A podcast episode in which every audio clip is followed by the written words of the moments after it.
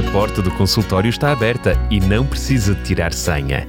Entre e ouça as orientações dos nossos especialistas em Medicina Geral e Familiar. Médico de Família, com a doutora Cláudia Neves e o doutor Felipe Valente.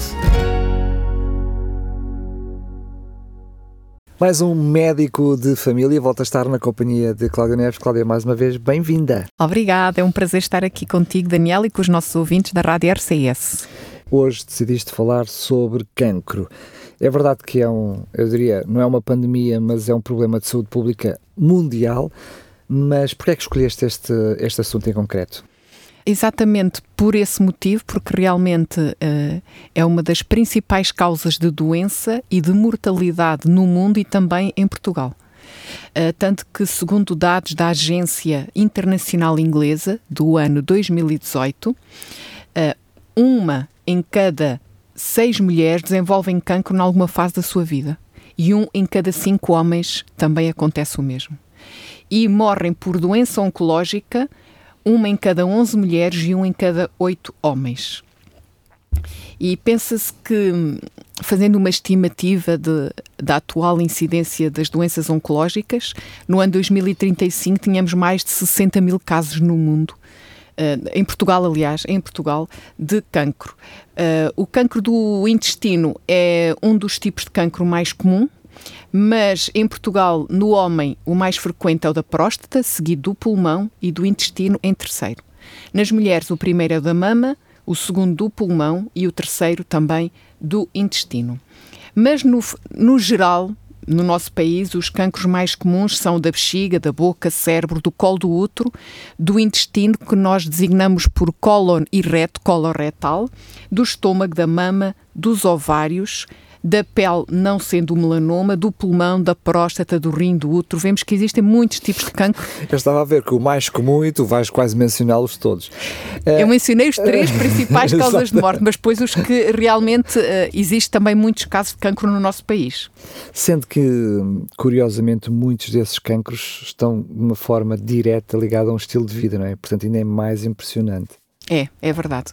Uh, e é nesse sentido, uh, pegando aquilo que estás a dizer, eu penso que é importante nós termos aqui uma série de programas sobre este tema. Muito bem. Hum, porque um programa é insuficiente para falar realmente de cancro ou doenças oncológicas, porque existem muitas informações e eu penso que é essencial todos os ouvintes, todos os utentes que se dirigem a um centro de saúde realmente terem conhecimento do que é o cancro, os seus fatores de risco, Uh, o estilo de vida que pode realmente evitar aquilo que não podemos evitar, uh, os tratamentos que existem, tudo isto dá para uma série de programas.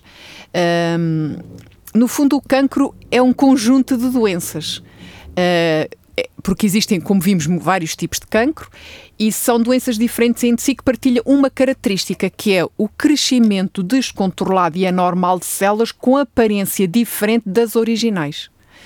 Uh, ou seja, é uma doença tão complexa que um só medicamento, uma só terapia, uma só única solução são insuficientes, porque, como vimos, mediante o tipo de órgão, há vários tipos de cancro, porque são as células de origem que são diferentes.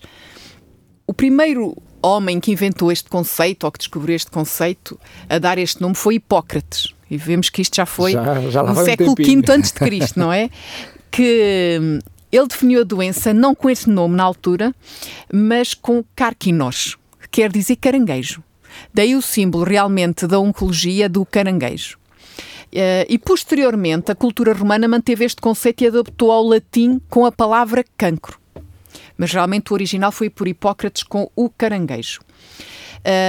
E ele deu, uh, esta, ele deu este nome com a ideia de que é um animal que se esconde na areia e que deixa entrever as suas perigosas tenazes, recordando o modo como o cancro pode invadir os tecidos, onde vai crescendo e onde se infiltra da maneira mais profunda. Mas o cancro não é só cancro. Como é que eu vou explicar isto? Uh, como já disse, é um conceito complexo, mas que inclui vários, uh, várias palavras-chave que às vezes as pessoas associam a cancro.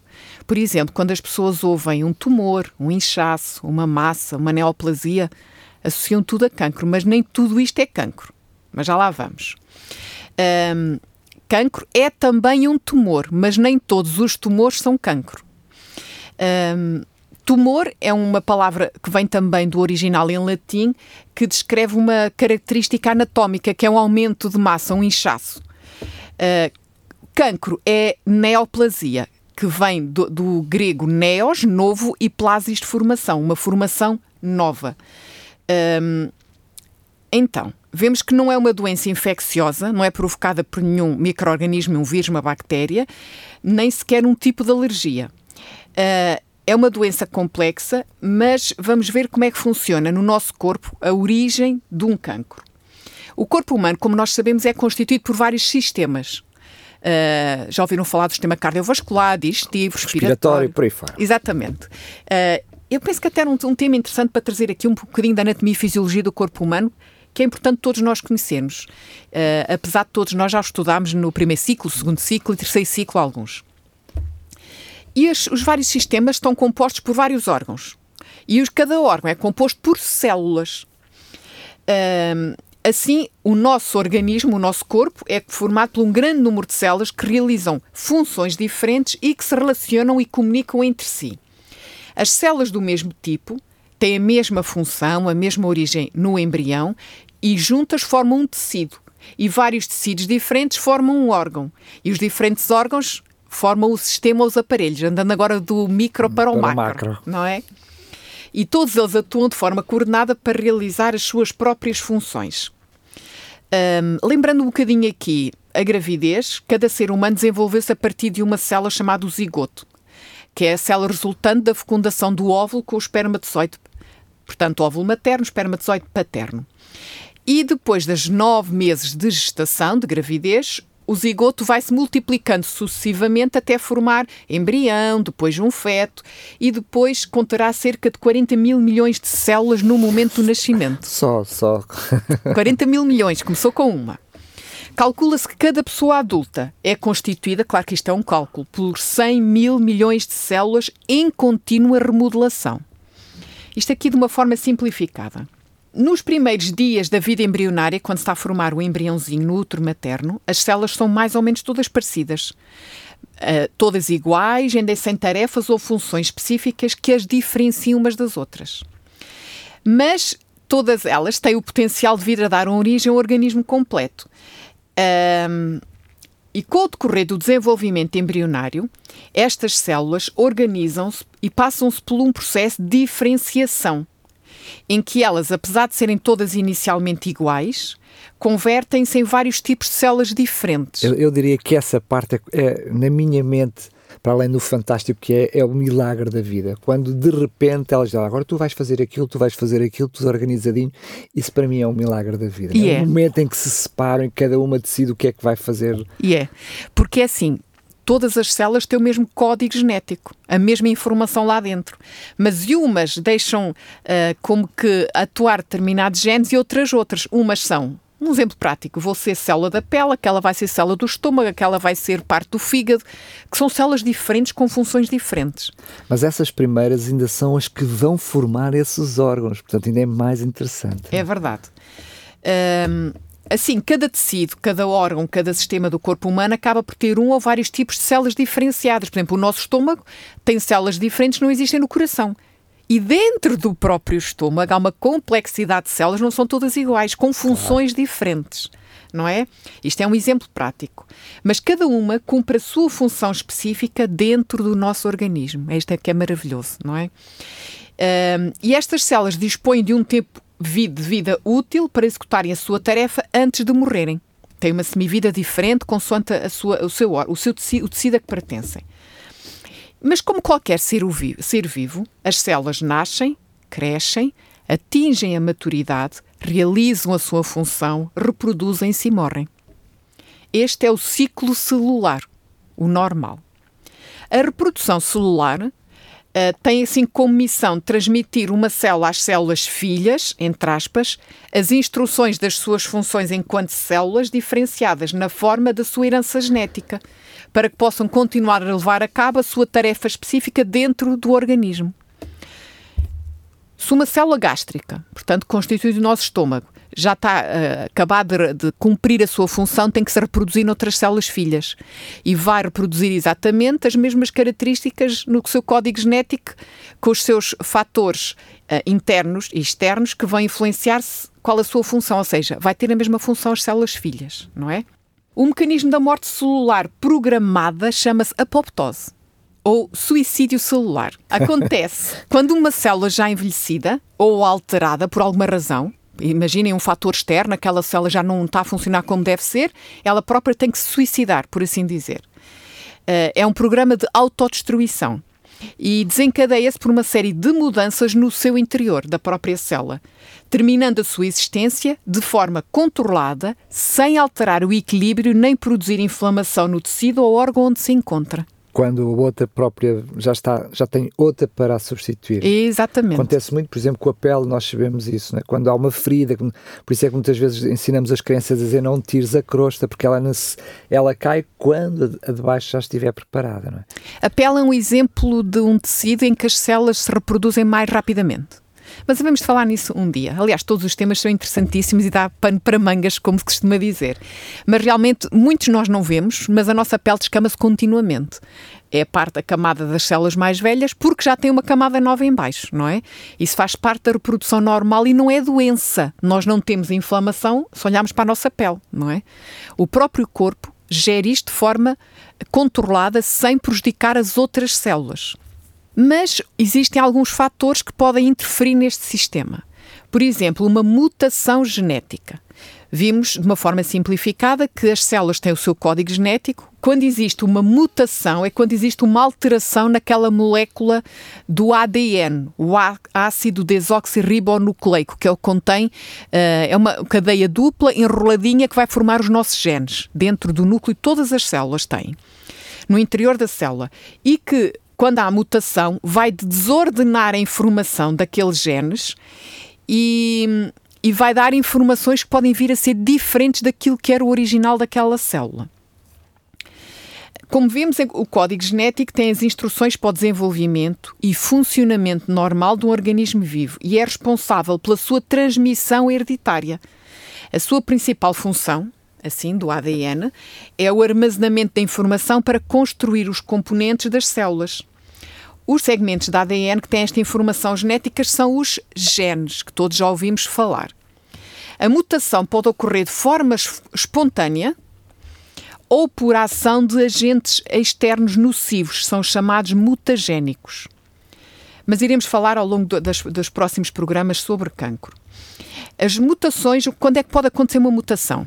Já vimos que uma célula, quando já está para está velhota e tem que realmente autodestruir-se, ela tem que dar origem a células filhas. Ela tem que reproduzir o seu ADN. Sempre que reproduz o ADN, ela fica mais suscetível de mutação. No momento em que está a replicar o ADN, ela desdobra, desdobra as cadeias são desenroladas para uma duplicação daquele código, para copiar o código para mais duas células filhas, durante o processo da divisão da célula.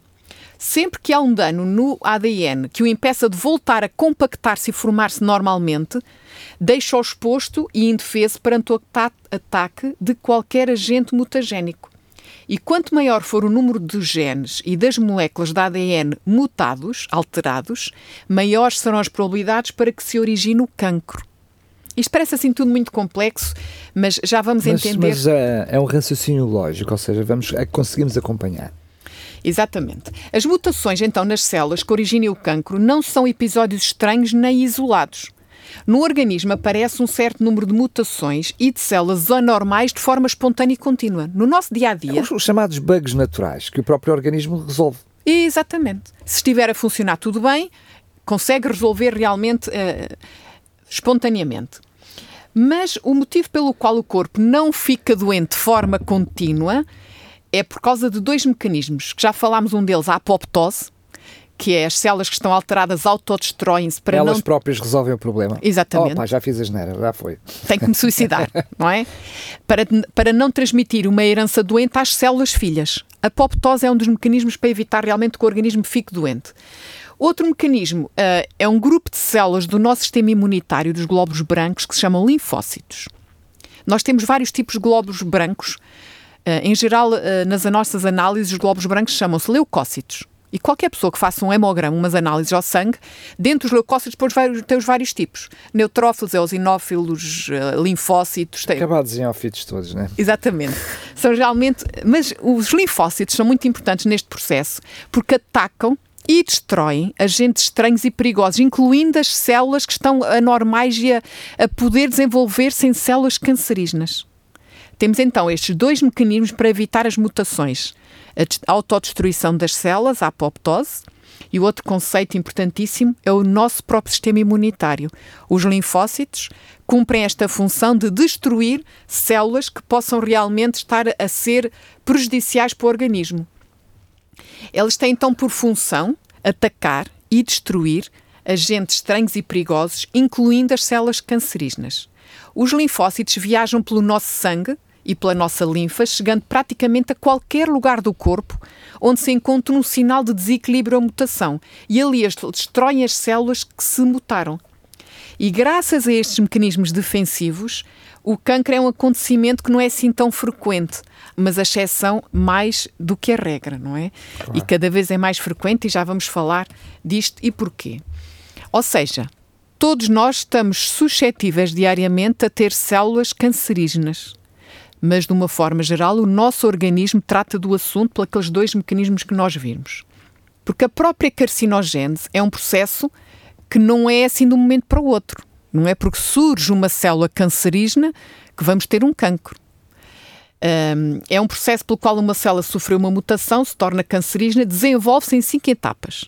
A carcinogênese, o desenvolvimento do cancro tem a iniciação, a proliferação, a progressão, depois a organização das próprias células tumorais e a metastização. Mas já vamos falar um bocadinho nestes conceitos, que alguns deles acredito que os nossos ouvintes já ouviram falar. Infelizmente, infelizmente. Exatamente. Sendo que não, nem sempre acontecem todos, não é? Sim, sim, sim, sim, felizmente. Agora, para desenvolver cancro, já vimos que depois de haver uma mutação, não se desenvolve forçosamente cancro. Para isso acontecer, são precisas determinadas condições. É preciso que aqueles mecanismos linfocitários, os linfócitos, não estejam a funcionar bem. Esteja algum problema no nosso sistema imunitário. Uh, é preciso que haja um excesso de proliferação das células alteradas. É preciso que haja uma persistência do agente mutagénico no tempo. Lembram-se, é o agente que provoca alteração do código genético. Que isso prolongue no tempo, esse agente agressor. E é preciso que essa mutação afete genes reguladores ou supressores, porque nós temos no nosso código genético muitos tipos de genes. E alguns genes são como se fossem interruptores. Existem alguns genes que, se forem carregados, se a célula der sinal para ele expressar, são para iniciar cancro, células alteradas. E existem genes supressores, que são interruptores para desligar isso. E normalmente, quando o nosso sistema imunitário funciona bem, esses interruptores estão sempre desligados, os que iniciam realmente a mutação das células. Portanto, tem que haver estes quatro fatores para se iniciar este processo de formação de cancro. As células uh, cancerígenas, na fase de proliferação, quando elas estão a desenvolver, precisam de fatores de crescimento para elas próprias se multiplicarem a um ritmo suficiente que lhes permita superar as defesas do organismo. Claro. É? Tem que se multiplicar com uma velocidade superior àquela que o organismo vai destruindo. É? Exatamente. Uh, e tem que ter esses fatores de crescimento, que são substâncias, que normalmente são proteínas, que estimulam a proliferação e a sobrevivência celular e intervêm na comunicação entre as células a progressão do, da, da, carcinogênese é o período de tempo em que o cancro se desenvolve. Isto depende do tipo de cancro, do tecido de origem e dos fatores predisponentes. Há pessoas que podem demorar 10 anos a formar um câncer, há pessoas que podem ser em meses. Até não é? porque há alguns desses fatores que já são genéticos, não é? Que depois passam de geração em geração. Vemos assim que este tempo depende do tecido de origem, do cancro, e dos fatores predisponentes, um deles a genética, e nesta fase o cancro ainda pode ser reversível, na fase da progressão, se se interromper a exposição aos fatores de risco. Ou o processo pode-se acelerar se se somar mais fatores que favoreçam o desenvolvimento de cancro. Depois, nesta fase da carcinogênese, vem a fase da organização. As mutações genéticas acabam por estender-se às células filhas. Cada vez produzem-se mais células com aquelas mutações. E todas as células cancerígenas adquirem as características próprias desse cancro. E no próprio tecido tumoral ocorre um processo que se chama angiogênese. Angio vem de sangue, tudo o que é sistema vascular. Gênese, produção, origem. Ou seja, dentro das próprias, do, do, tecido de células tumorais, começam a formar novos vasos sanguíneos pelo próprio ser irrigado e receber nutrientes e oxigênio. É uma coisa incrível. E é, e é, por isso que também chega a outras zonas do organismo depois, não é? Exatamente. Este processo de angiogênese vai um, potenciar realmente a organização do, do, do cancro. A metastização é a extensão do cancro para outro órgão diferente daquele em que se originou. Ocorre geralmente por via sanguínea, como já disseste, Daniel, ou linfática, e é um dos fatores determinantes da malignidade de um tumor. Uh, Lembrem-me agora aqui de um, de um conceito de tumor, já vimos que nem sempre é cancro. Tumor é toda uma massa. Por exemplo, uh, um quiste sebáceo, já ouviram falar, é um tumor, pelo conceito de ser uma massa, mas não é cancro, porque não é maligno. Então é errado quando muitas vezes vimos, eh, enfim, no, diálogo comum, no senso comum, falar-se em cancro benigno e cancro maligno. Não, cancro é sempre maligno. É, é isso que eu ia dizer. Então podemos falar num tumor benigno ou um tumor maligno, Exato. mas na realidade há esta confusão, porque se é cancro, já não estamos a falar de algo que Sempre possa ser se fala benigno. de cancro ou neoplasia é maligno. Claro. Tumor, como tu disseste, é que pode ser benigno ou maligno. Sendo quando é maligno, já é cancro. Sim, exatamente. Depois, hum, no final do processo de carcinogénese, as células cancerígenas acabam por crescer de uma forma sem medida. E essa é uma das características do que é uma neoplasia. Elas reproduzem-se com em autogestão e de uma forma muito galopante. mais rápida do que as células normais não têm essas mutações genéticas. Existe uma autossuficiência na própria produção de estímulos de crescimento celular. É uma questão de, de, de defesa do próprio tumor, não é? Ele, ele, vai se multiplicar e crescer para fazer face a tudo aquilo que for as defesas do nosso organismo. Por outro lado, ele, ele torna-se insensível aos sinais inibidores de crescimento. Ou pois. seja, como já vimos, nós temos genes que ligam e desligam. Ele próprio torna-se insensível àqueles inibidores a dizer que para de crescer, deves parar de crescer. Ele não. Ele não, não, não liga a nenhum patrão a regras de ninguém. Isso é que eu estava a dizer que entra em autogestão. Exatamente. Tem um potencial ilimitado na replicação, as células cancerígenas. Uh, elas próprias lembram-se daquele processo para evitar a formação de cancro, apoptose, o suicídio das células. As células tumorais são, entre aspas, imortais. Elas não são resistentes à apoptose, não se autodestroem. Não é? Uh, elas nutrem-se com novos vasos sanguíneos, como já falámos, aquele processo angiogênese, e migra, migram e invadem tudo, a chamada metastização. Portanto, imaginem que um tumor se formou, por exemplo, com origem em células do estômago, é um, uma neoplasia gástrica, a metastização quer dizer que estas células já estão noutro órgão, imaginemos no fígado, mas as, uh, o tumor que vamos encontrar no fígado, se formos analisar ao microscópio, é células do estômago. É sempre do tumor primário, do tumor de origem, a metástase. Essas células, com essas suas características, migram para outros órgãos. Vemos o quão uh, fatal é a doença e o quão difícil é controlá-la e, e tratá-la, não é? é? Exatamente por esse mecanismo de autodefesa da própria doença. Uhum. Depois, dentro dos próprios tumores, há muitos tipos de tumores, mesmo dentro dos próprios órgãos. Uh, podemos falar nisso no outro programa, por exemplo, dentro do câncer da mama há vários tipos de câncer da mama, porque há vários tipos de células, vários tipos de estimuladores, hormonais, não hormonais, uh, e há tumores chamados diferenciados e indiferenciados. Que isto quer dizer, o tipo de diferenciação celular é o grau de semelhança que as células cancerígenas têm ou não com o tecido de origem. Os tumores bem diferenciados têm células muito semelhantes às células saudáveis do tecido de origem, os bem diferenciados. São muito semelhantes, são irmãs. Têm um comportamento semelhante às células normais, ou seja, têm um pouco índice de proliferação e poucas mutações. Evoluem de forma pouco agressiva. Os tumores bem diferenciados. Lentos, Exatamente. Mas ainda estamos a falar de cancro, atenção. Vemos aqui que o cancro, como vimos, é uma doença muito complexa. E depois temos os cancros indiferenciados. São compostos por células que perderam já quase completamente as características da especialização do tecido original. O seu comportamento é mais anárquico e perigoso. Proliferam muito mais rapidamente e de forma mais agressiva.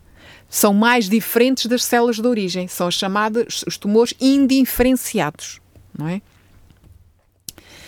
Depois, quando nós falamos em tumor, medicamente falando, hum, nós vemos que os médicos, quando diagnosticam alguém um tumor, fazem logo vários exames. Isto chama-se estadiamento. O que é que isso quer dizer? É o estudo de como está evoluído o tumor naquela pessoa. Eu estou a dizer tumor, estamos a falar de cancro. Mas é cancro que eu estou a falar, ok? Uh, é para o médico estudar o nível de invasão do cancro. E essa classificação normalmente designa-se em três letrinhas. Se vocês virem as cartas das altas hospitalares de doentes com cancro, vão ver isso. O estadiamento do tumor tem três letras, o T, o N e o M. E acho que é importante as pessoas saberem isso. O T refere-se ao tamanho e ao grau de infiltração do próprio tumor. O N caracteriza a extensão da propagação aos gânglios linfáticos. Porquê que isto é importante? Porque ao atingir gânglios linfáticos, já vimos que as células tumorais proliferam pela linfa, que é um sistema circulatório do, do, do nossos, dos nossos glóbulos brancos. Ao ter atingido gânglios linfáticos, há maior probabilidade de vir a estar noutro sítio qualquer. Ou seja, já é um sinal de alerta e é um fator importante para o, a equipa médica escolher o tratamento se atingir ou não gânglios linfáticos. E temos o M, que indica se existem metástases ou não. Portanto, o estadiamento, sempre depois de ser feito um diagnóstico de um câncer a uma pessoa, é para saber o tipo do tumor, o tamanho do tumor, se atingiu gânglios linfáticos e se está metastizado ou não. Este é o objetivo. Porquê? Porque a escolha do tratamento ou tratamentos vai depender do, do estadiamento do claro. tumor, não é? Um, Começando agora no T, é designado por X ou de 0 a 4, por números. Quando temos um TX, quer dizer que o, o tumor primário não se pode uh, avaliar. Vou dar um exemplo prático. Imaginemos que encontramos, por acaso, alguém que tem uma massa num fígado. Uh, Vai-se estudar e percebe-se que o cancro primário não é do fígado, mas não se consegue determinar qual é o cancro primário. Então o médico põe TX. Ou seja, a ver se eu percebi, tem lá as tais células no fígado que não são do fígado, mas ainda não se sabe de onde é que elas são. Qual é o tumor primário? Aquilo já é uma metástase, não é um tumor que começou ali. Já veio, já migrou de outro sítio, de outro órgão. Quando é T0 é que não há evidência de tumor primário. Isto acontece, por exemplo, imaginemos alguém que tem uma, um pequeno nódulo da mama, quer dizer que é cancro maligno, porque há nódulos benignos na mama, Uh, os quistes mamários, os fibroadenomas são tumores benignos da mama. Estou a dar agora um exemplo prático. Mas existem cancros, portanto, tumores malignos, que podem ser retirados totalmente, até sem tirar a mama, e depois, quando se vai fazer o estadiamento, após o tratamento, o médico põe lá T0. Naquele momento não tem tumor primário, não é? Porque portanto, foi, foi retirado. retirado. Exatamente. Correto. Já teve. Exatamente. Ou então, quando antes Pegando neste exemplo de um pequeno nódulo da mama, que depois se vê que é cancro, mas bem localizado, chama-se um tumor in situ, que é um tumor muito bem localizado e que não foi para mais lado e nenhum. circunscrito, não é? Exatamente. Depois, os números vai de 1 a 4. 1 é quando o tumor está limitado ao órgão de origem e tem menos que 2 cm ou até 2 cm. O T2 geralmente tem mais de 2 cm. O T3 é quando um tumor se estende para além do órgão de origem, mas sem invadir estruturas vasculares ou outros órgãos limítrofes. O T4 é o tumor que se infiltra em estruturas vasculares ou órgãos limítrofes. Vemos assim a designação no estadiamento do T. Depois temos o N, que NX é quando não se consegue avaliar se há gânglios atingidos ou não, é desconhecido. O N0, gânglios sem metástases, N1, gânglios com metástases, foram atingidos. Portanto, o N ou é X0 ou 1, não há mais hipótese. E, e depois o, o M é a mesma coisa. MX é quando realmente nós não sabemos se existem metástases naquele momento. M0 não há metástases. M1 é quando existem metástases à distância, por assim dizer. Agora, isto parece aqui realmente um bicho-papão e é uma doença complexa, como vimos, o cancro. Tanto que a medicina nos últimos anos cada vez vem se especializado, especializado mais e existe a especialidade nesta área da oncologia e cada vez existe mais a especialização nos vários tipos de tratamento para esta doença. E porquê que é tão temível? Porque realmente ele consegue infiltrar-se, as suas células são suficientemente semelhantes às da origem para passarem despercebidas nos primeiros tempos, sendo mais difícil a sua destruição por fármacos específicos, e as suas células são suficientemente diferentes das células da origem para se amotinarem e formarem um tumor, uma massa que vai crescendo, crescendo e invadindo os tecidos à volta. Vemos assim que isto é uma doença complexa. Gostaria agora de manter-nos aqui neste tema do cancro. Vimos um bocadinho de como é que se forma o cancro, vimos aqui uns conceitos, assim, uns palavrões um bocado difíceis, mas eu gostaria de falar de algo que não queria deixar os nossos ouvintes desanimados: é que existe prevenção. Há coisas que nós podemos fazer. E quando se fala de prevenção, prevenir uma doença, e não estamos a falar só de cancro, supõe uma escolha livre e ativa da pessoa que decide fazer alguma coisa diferente. Vem de pré-venir, é antes de vir, atuar antes que venha a doença. É esse o objetivo da prevenção. E na prevenção uh, das doenças oncológicas, há quatro pontos-chave que devemos falar: peso adequado, alimentação saudável, exercício físico e tranquilidade mental. E já sei o que é que está a passar pela ideia. Quando falamos de doenças cardiovasculares, falamos dos mesmos conceitos. Quando falamos de controlar o sono, a obesidade, falamos dos mesmos conceitos. Porque um estilo de vida saudável vai dar a tudo. E ainda bem que há coisas que nós podemos fazer para mudar, não é? E não, ainda bem que, sobretudo, a grande maioria dos, dos cancros tirando aqueles que têm realmente uma grande carga genética, estão diretamente ligados a um estilo de vida. Porque ainda está nas nossas mãos poder fazer alguma coisa, não é? Uhum. Uh, mas da carga genética eu já lá vou. Uh, quando falámos de peso, e já falámos aqui também em vários programas sobre isto, uh, o peso não é só uma questão de estética. o manter o peso adequado é essencial para uma proteção real contra outras doenças e também contra o cancro. 41% dos casos de cancro, vejam bem os nossos ouvintes, 41% dos casos de cancro estão relacionados com excesso de peso ou obesidade. Ou seja, os cancros são mais frequentes nas pessoas com excesso de peso ou obesidade. Se, somar, se somarmos a esses, aqueles que têm diretamente ligados ao tabaco, por exemplo, nós temos grande parte dos cancros nessas duas fatias, o que é impressionante. E quanto mais fatores de risco juntos, potenciam-se. Potencia, claro. Uh, estudos feitos na Universidade de Oxford, uh, publicados em 2007, mostraram que a obesidade aumenta o risco de morte em mais de 34% nas mulheres obesas com cancro da mama, relativamente a mulheres com peso normal mas que ambas tiveram o cancro, ou seja, em, ambas, os, em ambos os casos em que tiveram cancro, a probabilidade de, uh, de ser mortal é maior. 34% nas, nas obesas nas do que nas não têm excesso de peso. É que 34% é um valor grande. É. É, mais do, é um terço, mais ou um menos. Terço. Exatamente.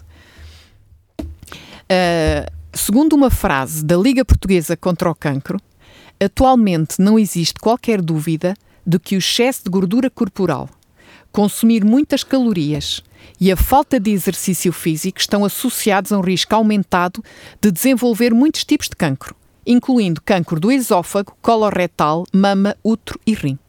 Isto não são palavras minhas, são de língua portuguesa contra o cancro.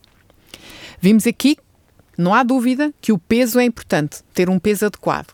Segundo fator, exercício físico já vimos que tem muitos benefícios para a nossa saúde.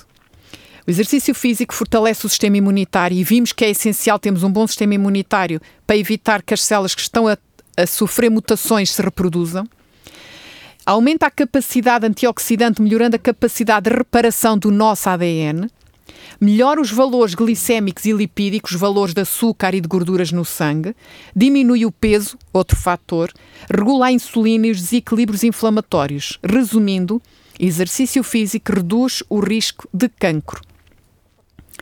Outro aspecto importante para quem tem cancro é que o exercício físico aumenta a tolerância aos tratamentos, seja radioterapia e ou quimioterapia, atenuando os seus efeitos secundários. Estas terapias têm vários efeitos secundários. Quem é ativo fisicamente tem menos esses efeitos secundários e tolera melhor. Melhora o estado de ânimo e a qualidade do sono, prevenindo assim os estados depressivos, também muito importante na luta contra a doença oncológica. Aumenta a sensibilidade dos tumores aos fármacos pela melhoria do fluxo sanguíneo, que facilita a chegada então destes produtos às células cancerígenas.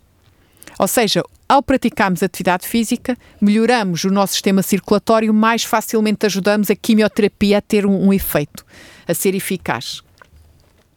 A própria Organização Mundial de Saúde tem as suas recomendações para realmente um adulto ser fisicamente ativo, e já falámos nisto noutros programas, mas é sempre importante repetir, deve fazer exercício físico moderado e intenso durante 30 a 60 minutos, pelo menos 5 vezes por semana, ou 10 mil passos por dia de marcha rápida.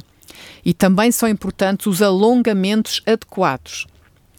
Assim, sempre que realmente um doente está com um problema oncológico, o objetivo do exercício físico é restabelecer a qualidade de vida e melhorar a sobrevivência. Vemos assim que o exercício físico é importante não só para prevenir cancro, mas para ajudar a viver contra o cancro.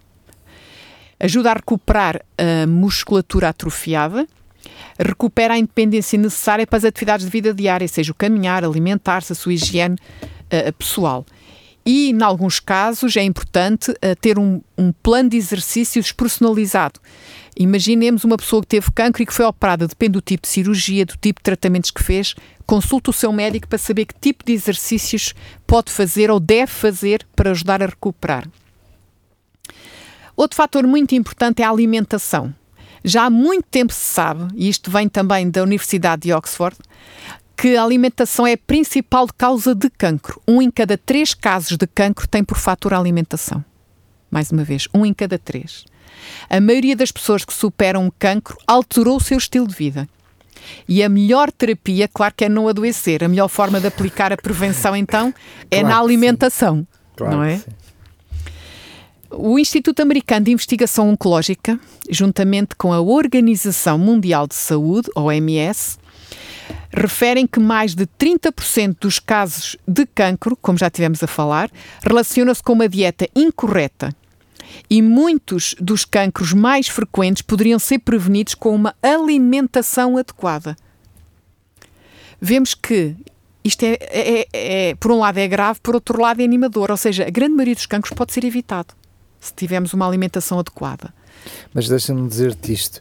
Um nós todos conhecemos pessoas que até com um estilo de vida que consideramos saudável, com uma alimentação saudável, que mesmo assim também têm cancro. Uma coisa não é diretamente proporcional. Sabemos que há aqui uma proporcionalidade grande, estamos a falar de um terço, mas não quer dizer que se, se, com um estilo de vida saudável somos totalmente imunes ao cancro.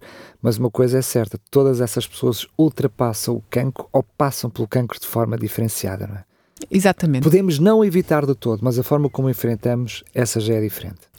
Claro que isto é tudo estatístico. Até podemos ser pessoas que têm um estilo de vida extremamente saudável e vir a ter cancro, porque, claro. como já vimos, é uma doença muito complexa com muitos fatores na, na sua origem. Muitas coisas podem uh, favorecer uma mutação genética. E não podemos acusar uma pessoa que tem cancro é porque andou a comer o que não devia, ou é porque tem excesso de peso, ou é porque isto é muito, não é assim tão linear, não é assim tão preto e branco. Mas, mas não é apenas uma opinião, é cientificamente comprovado que com um estilo de vida melhor, diminuímos essas, essas possibilidades. É exatamente. Portanto, isso é uma certeza. Portanto, há que, é por isso é que eu estava a dizer, é bom saber que da nossa mão está alguma coisa que possamos fazer. Exatamente. Infelizmente há outras coisas que não, que não podemos evitar, mas esta podemos tentar evitar. Exatamente. Há os fatores modificáveis e os não modificáveis. Uh, e dentro da alimentação, uh, existem alimentos que são chamados protetores contra o cancro. E vamos falar, vai-nos dar sempre ao mesmo: é a alimentação saudável. Falemos, por exemplo, dos cereais. Uh, os cereais uh, não são aqueles cereais de pacote de pequeno almoço que se vendem nos supermercados. Isso é açúcar. Não é? Isso é, Falamos é alimento para o cancro. É, é papinha para eles.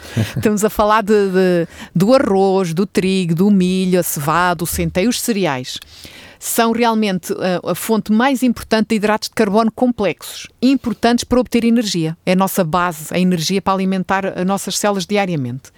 Também são uma boa fonte de proteínas e devem ser consumidos de preferência integrais. São nutricionalmente mais ricos, mais vitaminas, mais minerais e fibras. Outros fatores importantes alimentos saudáveis para o cancro são as leguminosas, que no originar, originariamente a nossa alimentação portuguesa era de origem aqui mediterrânica e tinha realmente muitas leguminosas, mas infelizmente tem-se perdido um pouco. Mas são importantes o feijão, a lentilha, o grão de bico, a fava, a ervilha, o tremoço, uh, os, feijões de soja e derivados. E os seus derivados, sejam farinhas, bebidas vegetais ou tofu. Todos estes alimentos são uma base importante da alimentação também contra o cancro. Diz que devemos ingerir uma porção de leguminosas pelo menos três vezes por semana. E as leguminosas têm menor risco de desenvolver pólipos intestinais e, consequentemente, cancro em 33%, porque melhora o trânsito intestinal. Mais obstipados, maior é o risco de cancro do cólon. Leguminosas junto com cereais, temos aqui um bom equilíbrio proteico. Uh, em, em, termos nutricionais e boa fonte de minerais, seja cálcio, magnésio, zinco, potássio, ferro, vitaminas e fibras, não é? E claro, as fibras, uh, que deveria ser pelo menos uh, 50 gramas por dia, diz que nos países ocidentais só se consomem 15 gramas por dia de fibras. E isto, um, segundo um estudo publicado na, na revista The Lancet, diz que aumenta o risco de cancro do cólon, fígado e mama, aumenta a mortalidade por cancro e aumenta as doenças cardiovasculares e diabetes, a ingestão de pouca fibra na nossa alimentação. Claro que tinha que referir também os vegetais, importantes para o nosso controle de peso, grande quantidade de fibras, baixo aporte calórico, dão mais aquela noção de saciedade e com poucas calorias. E deveríamos consumir pelo menos 300 gramas por dia de verduras frescas e de várias cores, maior quantidade de nutrientes.